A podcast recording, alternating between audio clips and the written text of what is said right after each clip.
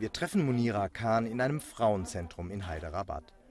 Sie sagt, sie sei 19 Jahre alt. Ihr genaues Geburtsdatum kennt sie nicht. In ihrem Gesicht spiegelt sich die Tragik ihres bisherigen Lebens. Elf Jahre alt sei sie gewesen, als ihre Eltern sie verkauften. Für 50.000 Rupien. Das sind 800 Euro. Ich wurde gar nicht gefragt. Meine Verwandten kamen zusammen und haben beschlossen, mich zu verheiraten. An einen 75-jährigen Mann aus dem Oman. Mir haben sie es erst am Tag der Hochzeit erzählt. Als ich den alten Mann sah, habe ich nur geweint.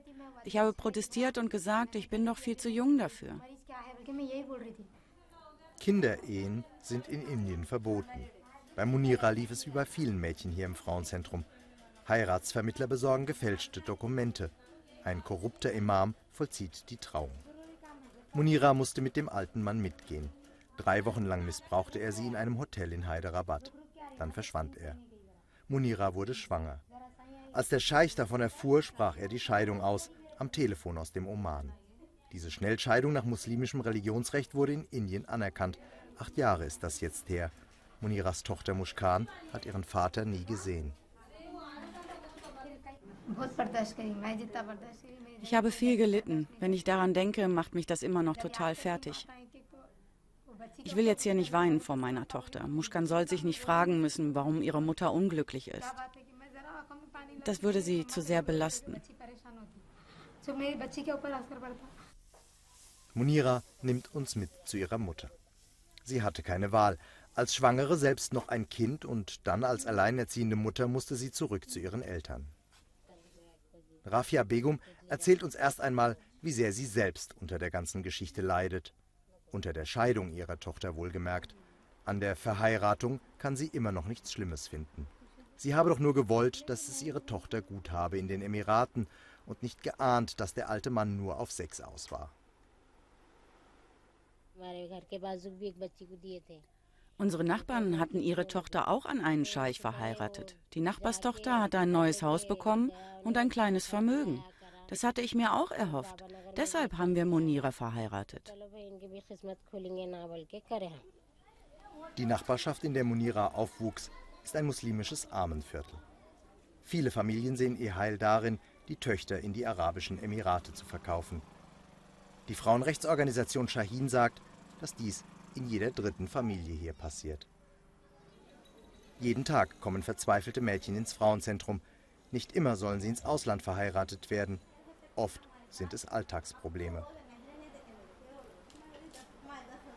Jamila Nishad hat Shahin gegründet.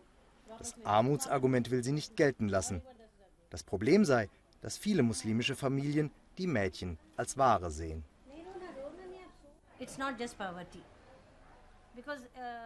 Armut ist keine Entschuldigung. Die Menschen hier waren immer arm. Es ist die reine Gier, vor allem wenn die Töchter nach einer schnellen Scheidung noch öfter verkauft werden. Pro Hochzeit erhalten die Eltern etwa 800 Euro.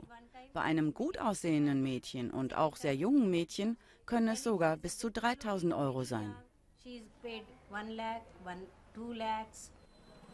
Seit kurzem greifen die Behörden in Hyderabad gegen den Mädchenhandel durch.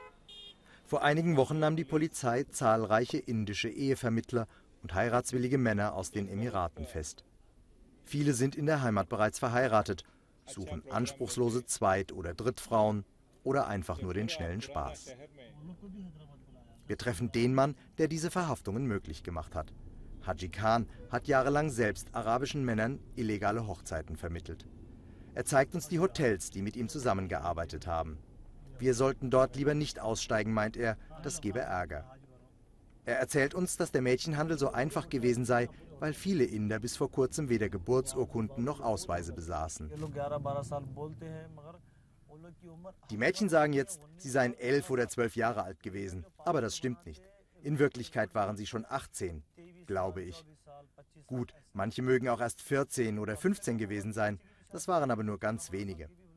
Auf jeden Fall haben wir als Agenten dann die Papiere auf 24 oder 25 hin frisiert.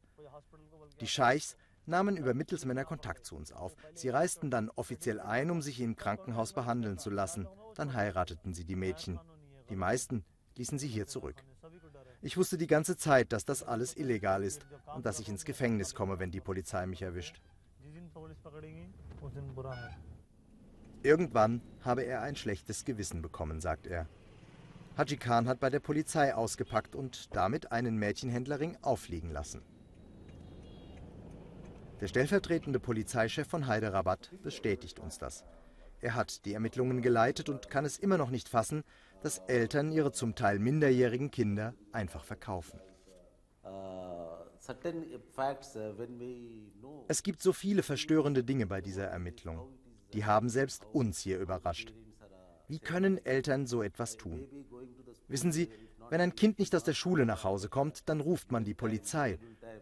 Aber hier haben wir den Fall, dass die Eltern die Kinder absichtlich ins Ausland verkauft haben.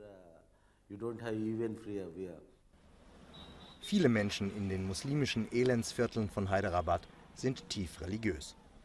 Und so verwundert es nicht, dass auch korrupte Geistliche in den Mädchenhandel verstrickt waren. Sie haben ausgenutzt, dass der indische Staat der muslimischen Minderheit zugesteht, Hochzeiten selbst zu beurkunden.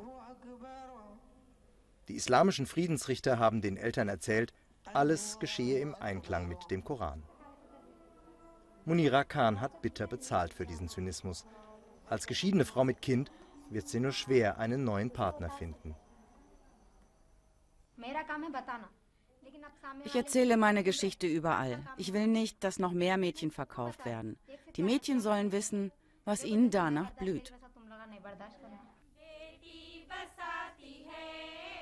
Die meisten Frauen bei Shahin haben Schlimmes erlebt. Für ein paar Stunden am Tag gibt ihnen das Zentrum zumindest ein wenig Geborgenheit und Ablenkung.